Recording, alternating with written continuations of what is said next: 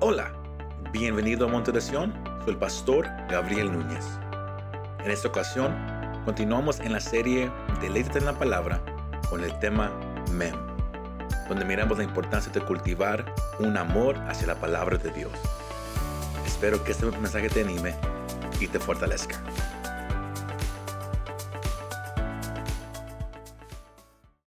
Hoy entramos a la sección número 13 y el encabezado, la letra de esa sección. ah, usted usted la, va a notar que, que es, es una, es, una, letra muy, muy curiosa, pero se, se pronuncia mem. Y ese, es- y ese es el tema de, de- de esa tarde, mem, con, con el enfoque de cómo cultivar un amor por la palabra.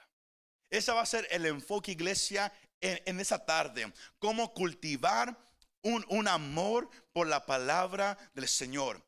Porque en esta sección, al leerla, sea, sea, sea ahorita que, que usted me, siguió con su vista, o si usted ya, ya ha leído esta sección, usted va a notar que en esta sección el, salmista no le pide nada al Señor. Él, él no pide nada en toda esta sección. Esta sección es, es nomás una alabanza del salmista a Dios. Una alabanza que cuenta cuánto él ama la palabra de Dios. De cuánto él atesora cada palabra que Dios ha hablado. Y estamos hablando de un hombre que, que en el tiempo en el cual él, él, él dijo esto, él quizás nomás tenía los cinco libros de la ley y quizás a- algunos, algunos hojas de, de- de unos profetas. Era lo único que él tenía. Y aún así, con todo eso, él tenía un amor hacia Dios y su palabra. Y era tanto este amor, tanto esta pasión, que él no podía guardarlo, él no podía esconderlo, él tenía que gritar que él amaba la palabra de Dios. Ahora, usted puede decir, ah, yo no sé si yo amo la palabra de Dios, pero sí me gusta. Me, gusta leerlo de vez en cuando, aunque no la leo todos los días, pero sí me gusta. Eso es el punto al cual yo lo quiero llevar esta tarde. Que usted llegue a, querer desear amar la palabra de Dios. No nomás leerla, no que le guste leerla de vez en cuando o todos los días, no, que usted ame la palabra de Dios.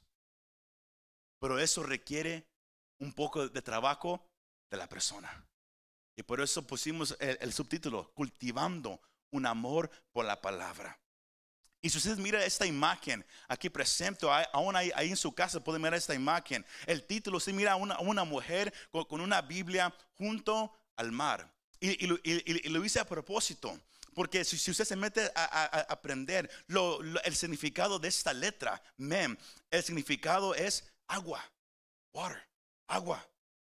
Ma, mayim es, es- es la definición primaria de esta letra. Ta- ta- También se puede definir gente, naciones, lenguajes o lenguas, pero su definición primaria es agua. Y si usted sabe algo acerca del agua, es el elemento más vital pa- para el ser humano. Usted puede andar días sin comer, pero no puede andar tantos días sin agua. El cuerpo necesita agua. No soda, no jugo, agua. ¿Sí me, me escucharon todos?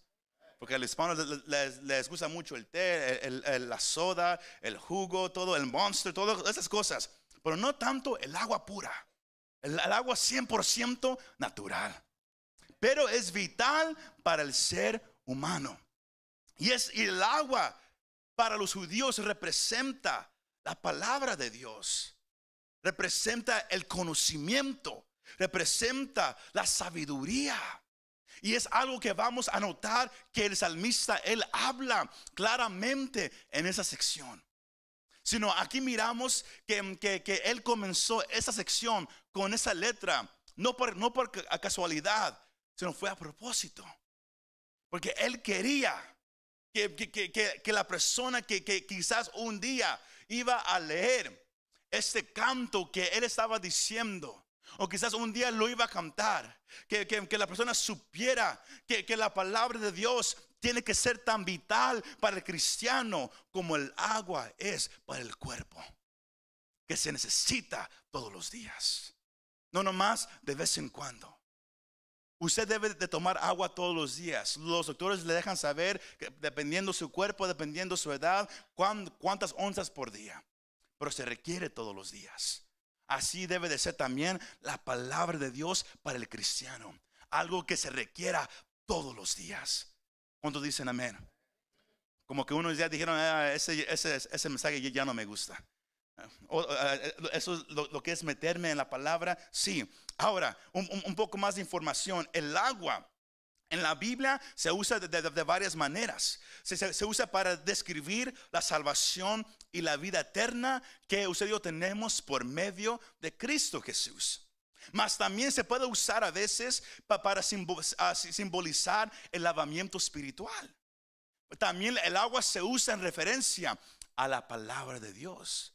Los que están casados, especialmente los que han tomado ah, la- eh, el, ah, el premarital counseling, que lo llamamos aquí eh, eh, eh, el- la con- consejería prema- prematrimonial que, que damos aquí en la iglesia. Me ha tocado dársela a cinco parejas y si- siempre enseñamos Efesios el capítulo 5. Enseñamos la, parte que, que- que- que muchos pastores les gusta enseñar, que es que, la mujer se someta al, al- al marido, pero también enseñamos la parte que casi no, no todos le- le- les gusta enseñar o aprender. También eh, enseñamos la responsabilidad que el hombre tiene ha- hacia su esposa. Y una, y una de ellas es que la tiene que lavar todos los días con la palabra de Dios. El esposo le, tiene que leer a su esposa la palabra todos los días. Yo no sé, si, usted sabía eso. El esposo tiene que leer la, la- leer la palabra a la esposa todos los días, lavarla con la, con, con la palabra de Dios. Si miramos que, que- que- la, Biblia también es, el agua también simboliza la palabra de Dios y también es, un símbolo del Espíritu Santo. Pero esta letra mem es una letra muy curiosa, con, como le dije. ¿Por cuál razón?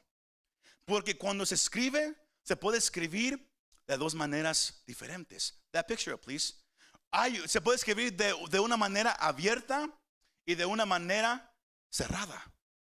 Y eso, los dos representan algo que, que- el Señor dice en Mateo, el capítulo 13, versículos 10 al 11, que dice, uh, leave, leave that picture up there. Y acercándose los discípulos, dijeron a Jesús, ¿por qué les hablas en parábolas? Jesús les respondió, porque a ustedes se les ha concedido conocer los misterios del reino de los cielos, pero a ellos no se les ha concedido. Sino el Señor habla que hay un conocimiento, una sabiduría que todos pueden adquirir.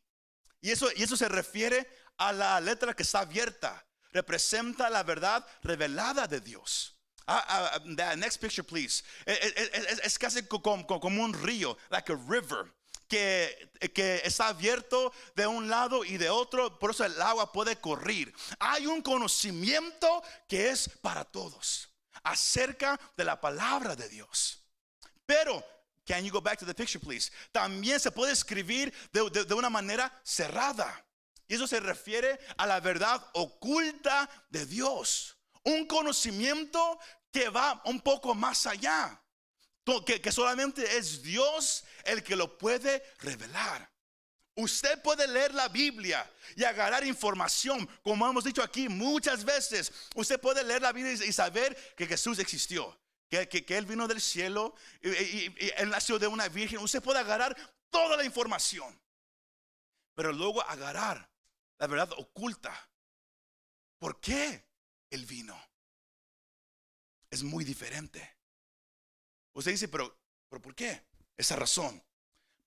¿Cómo es posible que haya tantos ateos, agnósticos? Si alguien no, no sabe qué es un ateo, un ateo es, es- alguien que dice, yo no creo que Dios existe para nada. Un agnóstico es alguien que dice, no estoy seguro, I'm not sure. Eso es un agnóstico. ¿Cómo es posible que, que, que ellos puedan leer la Biblia, estudiarla, leerla de Génesis Apocalipsis varias veces, tener tanta información y no creer. Si me va siguiendo, hay una, un conocimiento que es para todos, pero luego hay otro que Dios mismo revela. Y ahí está la diferencia. Ahí está lo que Dios quiere que usted entienda esta noche. Que usted puede leer la Biblia nomás por leerla. Y usted puede obtener información y nunca aprender nada. Pero el salmista llegó a un punto en su vida donde él ya no nomás leía la, la Biblia. Él necesitaba estar cerca de la palabra de Dios. Él anhelaba como, vamos a mirar ahorita, es una palabra intensa. Él anhelaba estar en la presencia de la palabra de Dios. No podía vivir sin ella. ¿Cuántos de los casados aquí no pueden vivir sin su pareja? Levanten la mano. Oh, Lord, hermano Mario, tenemos que hacer una, una conferencia en unos meses, porque son muy poquitos. ¿Cuántos no pueden vivir sin su pareja? El hermano se paró. Nomás uno. Pero cuando uno está enamorado, hay un sentimiento que va más allá. Porque a usted le, puede gustar una persona. Pero el amar una persona o cosa. Los jóvenes son un buen ejemplo, los, los, que andan de novios. ¿Por qué? Porque andan juntos, se van a la casa y luego se llaman al llegar a la casa. No pueden vivir sin, sin su novio o novia. Se llaman, se textean, se dicen I miss you, y se dicen de varias formas, con el, punto siendo que, que ellos quieren estar juntos. ¿Verdad que sí? El salmista anhelaba la palabra. Aun cuando él la cerraba, él meditaba en ella todo el día. Era algo muy diferente al cristianismo hoy en día. Lo leemos, obtenemos información, pero no aprendemos nada. Porque si usted aquí llega, usted escribe, escribe, escribe, usted escucha, escucha, escucha y sale. ¿Y qué fue el tema principal? Ahí está el problema que hay hoy en día en la iglesia cristiana.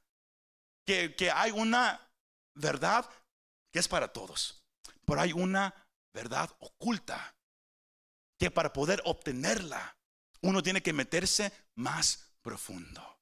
Si me va siguiendo esta tarde, iglesia, es ahí a donde yo lo, quiero llevar. Eh, acompáñenme su Biblia. El versículo 97 dice: ¿Cuánto amo tu ley? How I love your law, God. ¿Cuánto amo tu ley?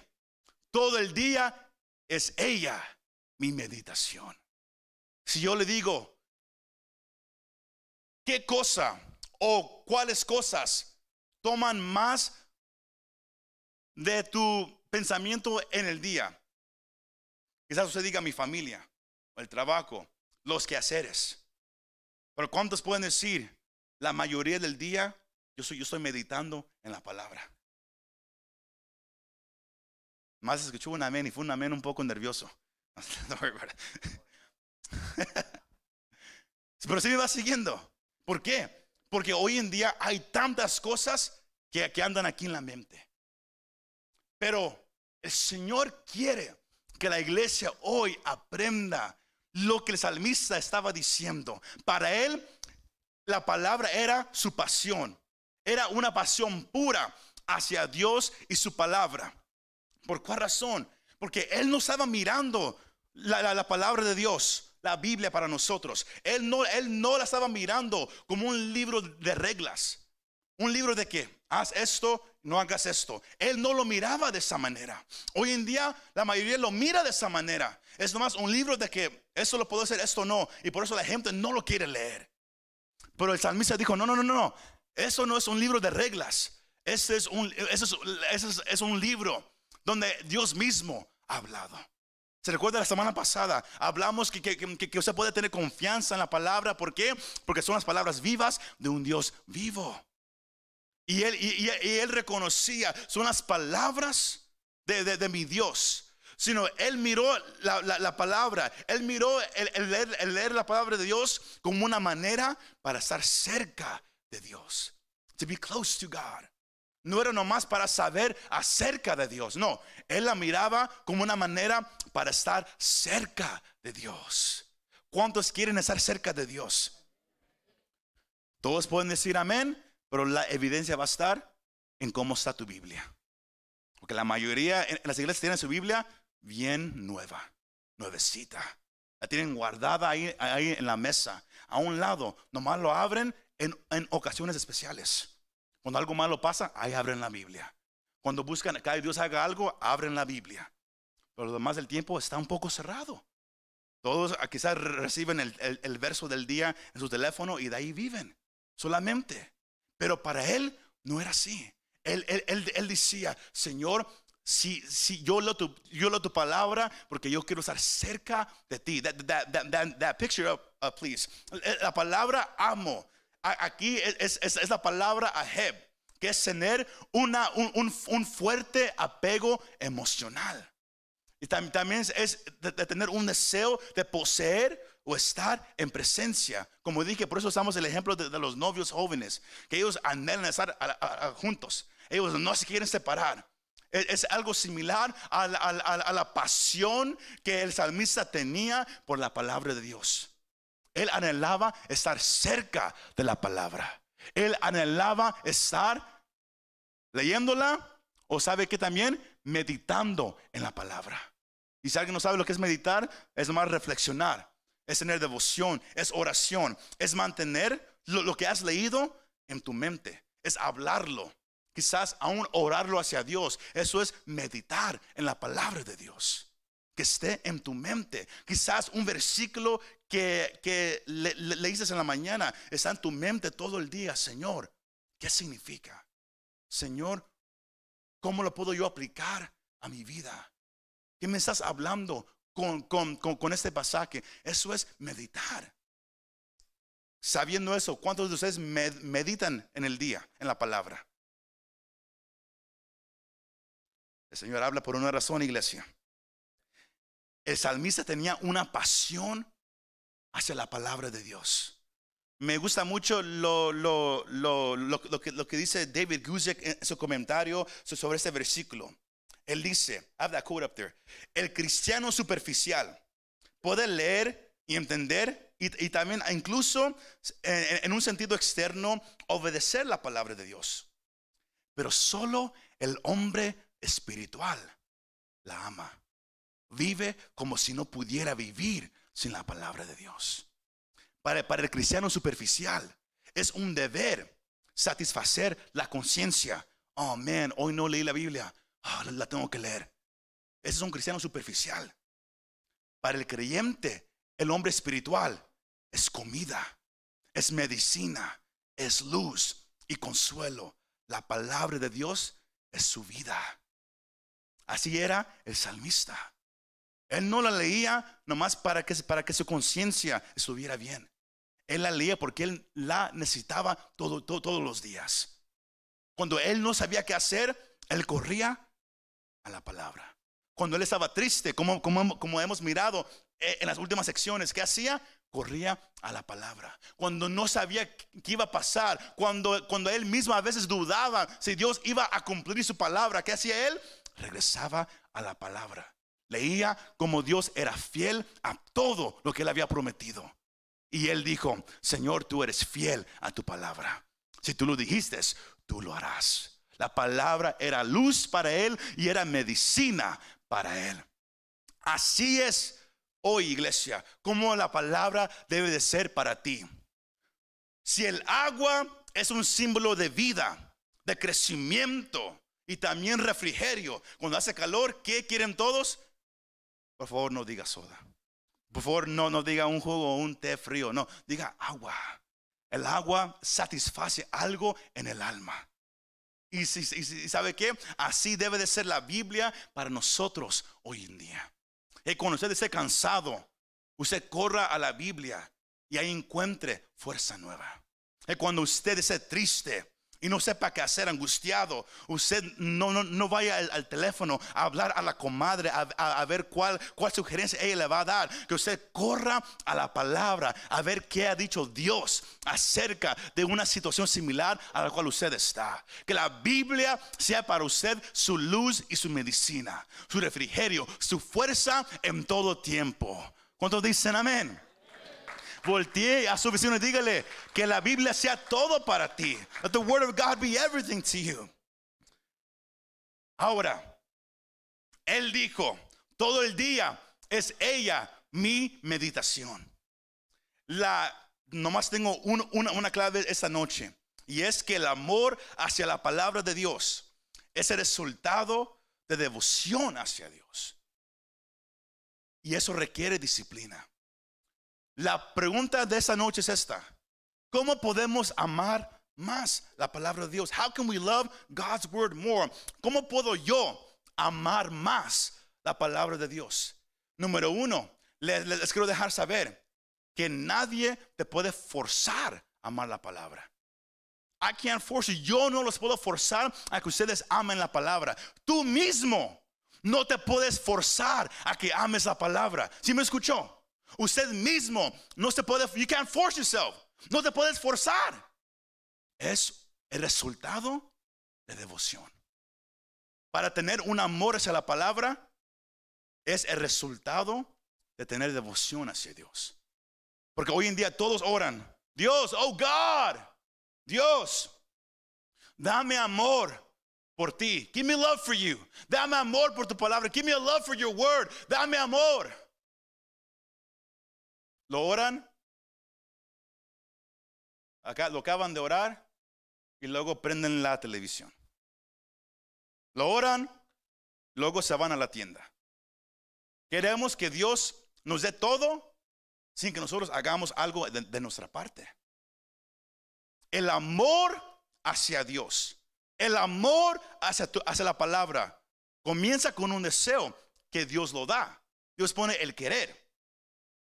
Pero usted tiene que responder al hacer. ¿Se me va siguiendo? El amor hacia la Biblia, va, solamente usted lo va a obtener por medio de devoción. Y eso requiere, iglesia, disciplina. Disciplina, disciplina. Ahora, ese es el punto principal de esa noche. Y si, y si aquí terminamos hoy, está bien, aunque hay más que, que- que- que, ah, decir. Nadie puede aumentar tu amor hacia Dios. Nadie puede hacerte que tú lo ames. Pero tú puedes, hermano y hermana, tú puedes cultivar. Don't put, it- don't put anything up there yet. Tú puedes cultivar el amor hacia alguien o hacia algo. Tú lo puedes cultivar. You, you can cultivate it. Ahora, uh, uh, that picture, please. La palabra cultivar, todos ya quizás ya la han escuchado. Significa adquirir o desarrollar por medio de educación o entrenamiento. Pero el cultivar se usa para promover el crecimiento o desarrollo. Para ponerlo un poco más simple, el, cultivar es desarrollar algo, que algo empiece a crecer. Y, se hace quizás por, por educación, como hoy en día. Usted viene a qué? Aprender más de Dios. Yo, yo le, le doy un pasaje, yo se lo enseño a usted, usted ad- adquiere información. Usted está adquiriendo ah, ah, algo pa- para desarrollar por medio de educación. Pero también requiere entrenamiento, training. Requiere que usted tome lo que usted ha escuchado y lo practique. Porque si usted no lo practica, nada va a crecer. Nada. Nada. Yo le puedo de- decir al, hermano aquí enfrente, yo le puedo decir, ah, yo tengo un, eh, use, su imaginación, yo tengo un balón de fútbol. Yo le puedo decir, aquí lo tomas, lo pateas a la, a la cancha. Así de simple. Y le dice, ok, él tiene el balón, pero si él nunca le pega a la pelota, él, él- nunca va a qué? A desarrollar es- es- esa skill. ¿Cómo se dice en español? Esa habilidad, gracias. Él, él- él nunca va a desarrollar esa habilidad. si no lo practica. Pero para poder practicarlo, ¿qué requiere? Disciplina. Y esa es la parte que a muchos no les gusta hoy en día. Porque hay muchos, como dijimos el, año pasado, hay muchos cristianos arraganes, couch potatoes, cristianos flojos, que, quieren que todo, que alguien más haga todo el trabajo. Y, y, usted venga nomás a recibir el fruto. Y Dios así no obra, iglesia. Así me va siguiendo. Dios así no, no, no obra. El cultivar algo no es solo el, crecer algo, es prepararse, es trabajar para su crecimiento y atenderlo a medida que crece. Y eso implica trabajo, implica tiempo, implica atención.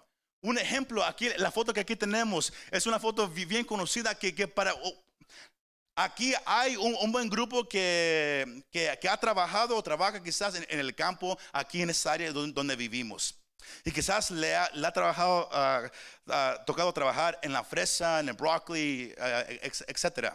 Y, uno sabe que para que antes de, de, caiga el fruto, hay mucho trabajo que se hace antes. Se prepara la tierra primero. Next picture. Y, sea, por mano, si sea por varias formas, se prepara y luego tiene que haber trabajadores, como en la foto de arriba, que vienen a cuidar la fruta, que, la vienen a inspectar todos los días, a, que todo esté bien. Y luego llegará más adelante una temporada donde habrá fruto. Pero antes de que haya fruto, hay trabajo. ¿Qué se tiene que hacer? ¿Para qué? Para que pueda haber fruto.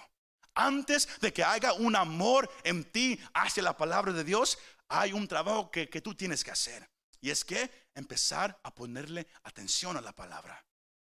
Entrenarte, abrirla todos los días. Te guste o no te guste. La, mentira más grande que el, cristiano hoy en día cree es que es por emociones. Es que hoy no siento leerla y yo, yo no quiero ser un hipócrita. Yo nomás le quiero dar a Dios lo mejor. Mentiroso. Es más, porque no tienes el deseo para hacerlo. Pero tenemos que aprender a abrir la Biblia, nos guste o no nos guste.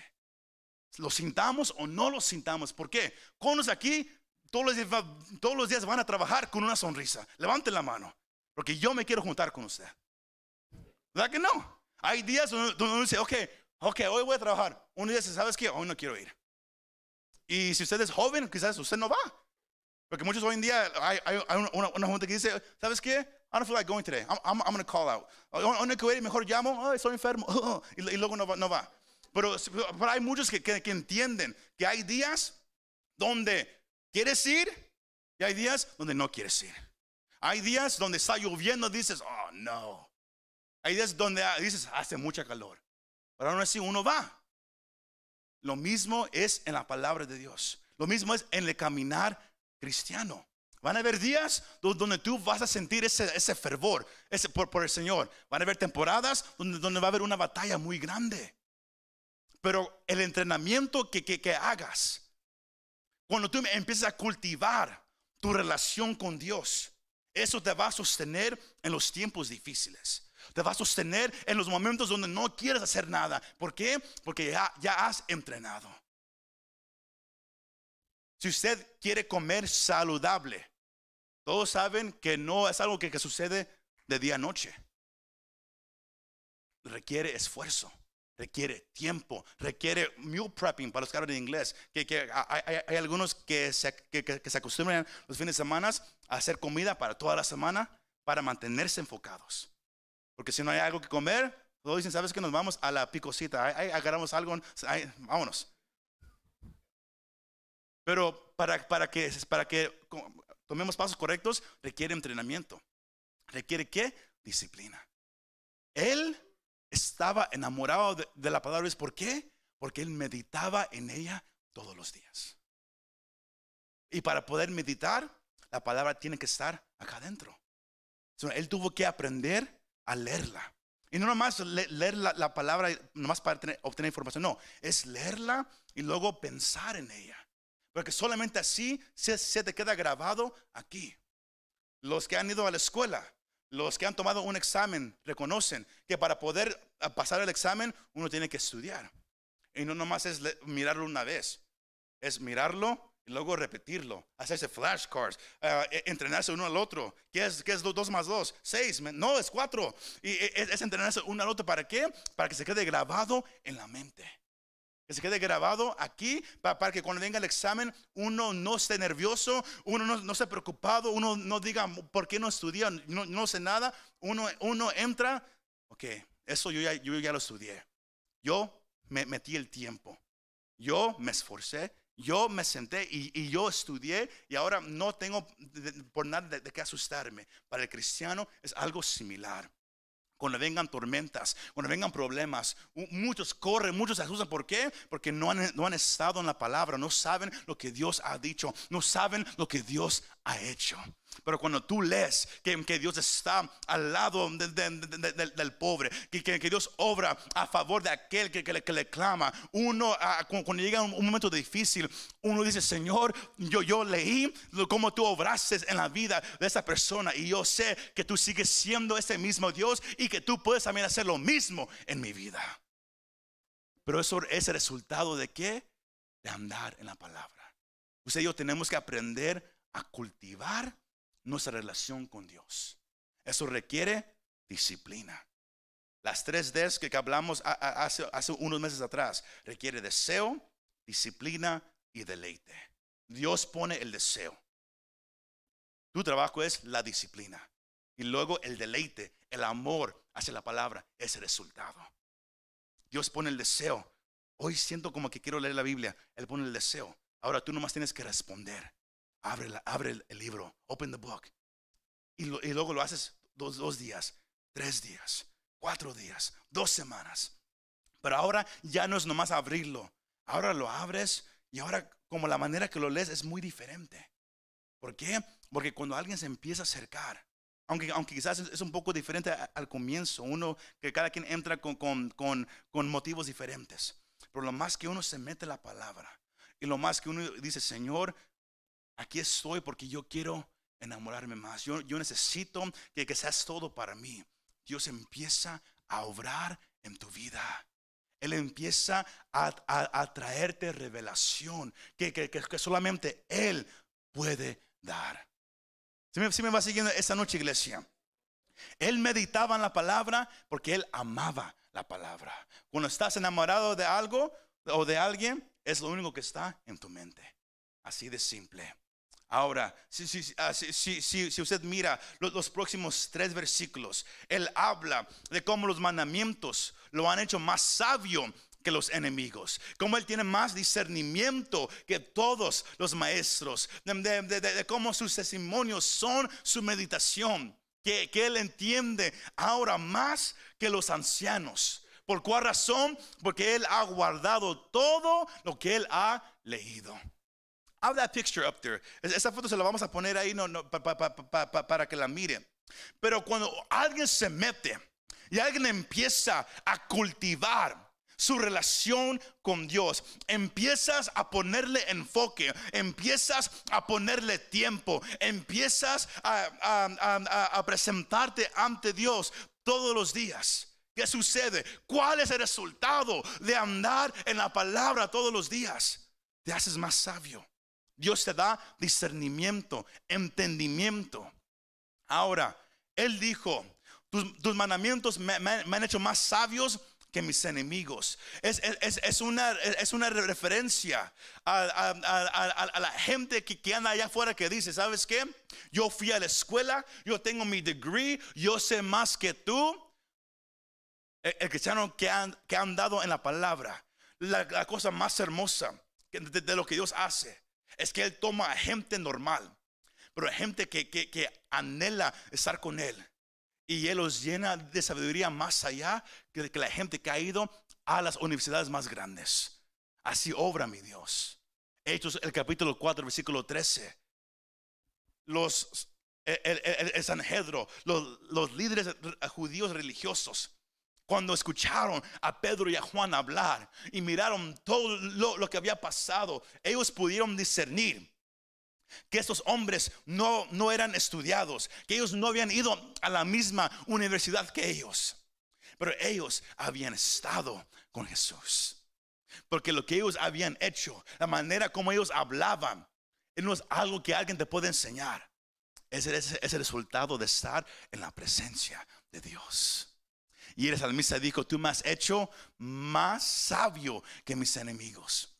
El, el, versículo 99 nos, nos, deja saber, me has dado más discernimiento. Quizás su versión dice entendimiento que, que, que, todos mis maestros. E, eso, eso se, se, refiere a instructores, a maestros seculares y aún quizás hasta espirituales.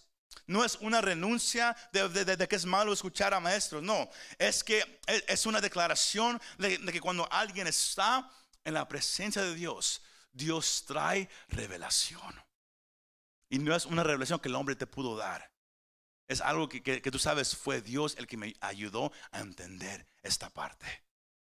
Porque como dije al comienzo, hay, hay estudiados que leen la Biblia, saben la información, pero, pero no pueden llegar al mismo entendimiento que otros han llegado.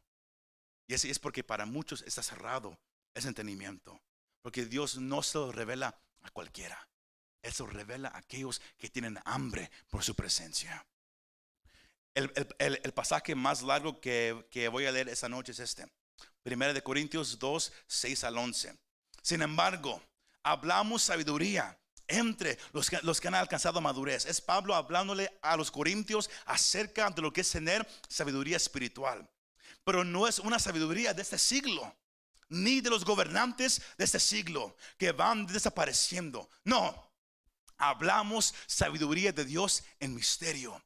La sabiduría oculta que desde antes de los siglos Dios predestinó para nuestra gloria. Esta sabiduría que ninguno de los gobernantes de ese siglo ha entendido, porque si lo hubieran entendido, no hubieran crucificado al Señor de gloria, sino como está escrito, cosas que ojo no vio, ni oído oyó, ni han entrado al corazón del hombre, son las cosas que Dios ha preparado para los que lo aman.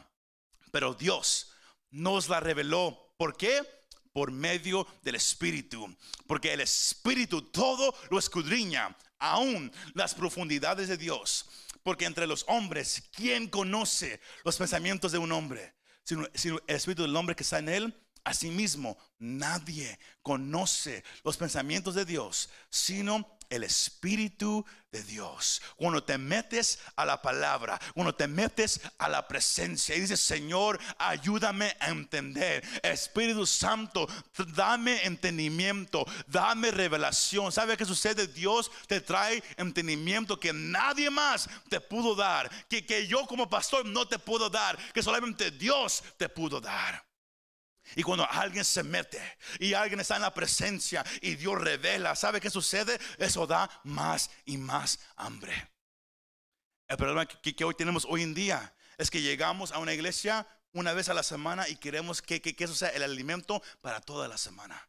Cuando Dios te quiere dar pan todos los días. Pero tú te tienes que meter a la presencia. Tienes que meterte a la palabra. Señor, revela tu palabra. Señor, ayúdame a enamorarme de tu palabra. Señor, dame la, dame la fuerza para cada día poder disciplinarme, para poder estar delante de ti. Y cuando te metes y estás ante su presencia y, y estás clamando sinceramente, Señor, dame entendimiento, Él te lo va a dar. Él te lo va a dar. No importa si no fuiste a la escuela, no importa si no sabes leer mucho, no importa tu educación. Dios te puede usar, Él te puede revelar su palabra y tú puedes hablarla con toda confianza. Así obra mi, mi Señor Jesucristo, iglesia. Así obra el Señor y Él da entendimiento. Esto es para los jóvenes. El versículo 100 dice, entiendo más que los ancianos. Cuando alguien se mete a la palabra de Dios, aunque es joven, Dios te puede dar sabiduría más allá de tu edad. Y eso es algo hermoso, porque en la cultura judía, eh, especialmente en esos tiempos, eh, había una reverencia grande para los ancianos, porque ellos tenían sabiduría, habían vivido una vida larga. Habían pasado por mucho. Pero saben que en Dios hasta un niño puede tener sabiduría más allá de su edad.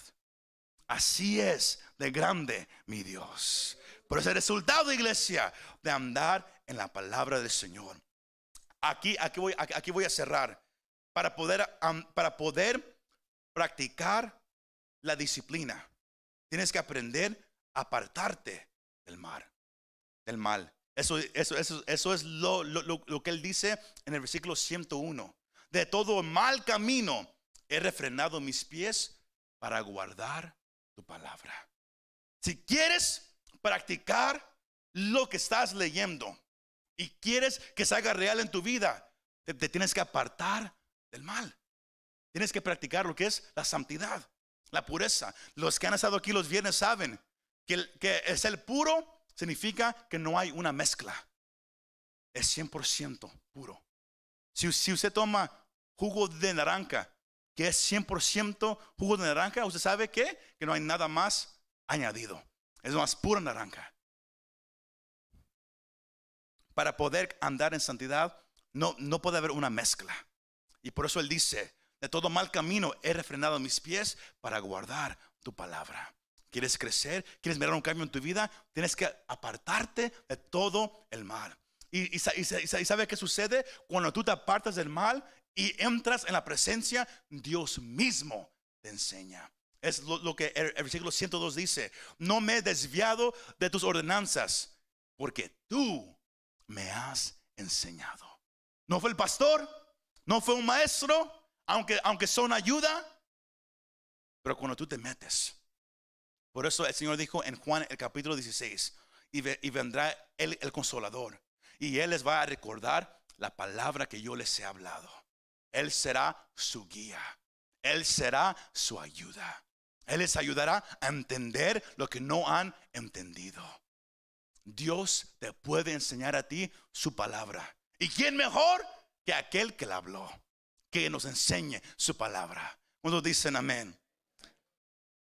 Por eso, ahí mismo en 1 de Corintios, el capítulo 2, versículos 12 al 13, Pablo dice, y nosotros hemos recibido no el espíritu del mundo, sino el espíritu que viene de Dios, para que conozcamos lo que Dios nos ha dado gratuitamente, de lo cual también hablamos, no con palabras enseñadas por sabiduría humana, sino con, con las enseñadas por el Espíritu, combinando pensamientos espirituales con palabras espirituales. Te metes en la presencia, Dios te da la palabra. Él te da la revelación. Él lo, mantiene en tu corazón. Lo único que tú y yo tenemos que hacer es que ponerlo en práctica. Apártate del mal, practícalo y vas a crecer todos los días espiritualmente. ¿Cuántos dicen amén?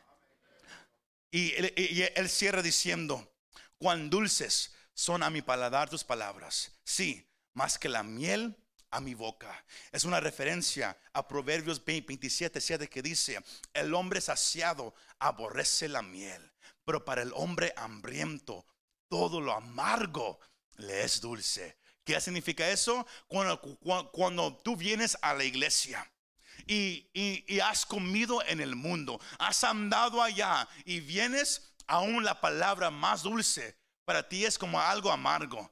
Ay, no quiero, estoy lleno. I'm estoy lleno. Por el que tiene hambre, el que no ha comido, hasta lo amargo se come. ¿Cuántos han mirado a un joven que no ha comido en horas? Hasta se comen los vegetales. ¿Por qué? Porque tiene hambre. Esa, esa dice, como la miel es tu palabra a mi paladar. Aún las partes difíciles, las partes que no me gustan, porque, porque tengo tanta hambre de ti, es como miel para mi paladar. Aún la, parte que dice, anda en santidad, sométete a Dios, decís al diablo cosas difíciles.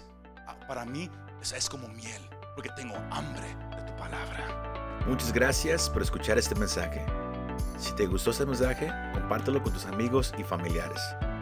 Para saber más de nuestro ministerio, visítanos montedesion.com o también puedes bajar nuestra app para el teléfono. Que Dios te bendiga y nos vemos la próxima vez.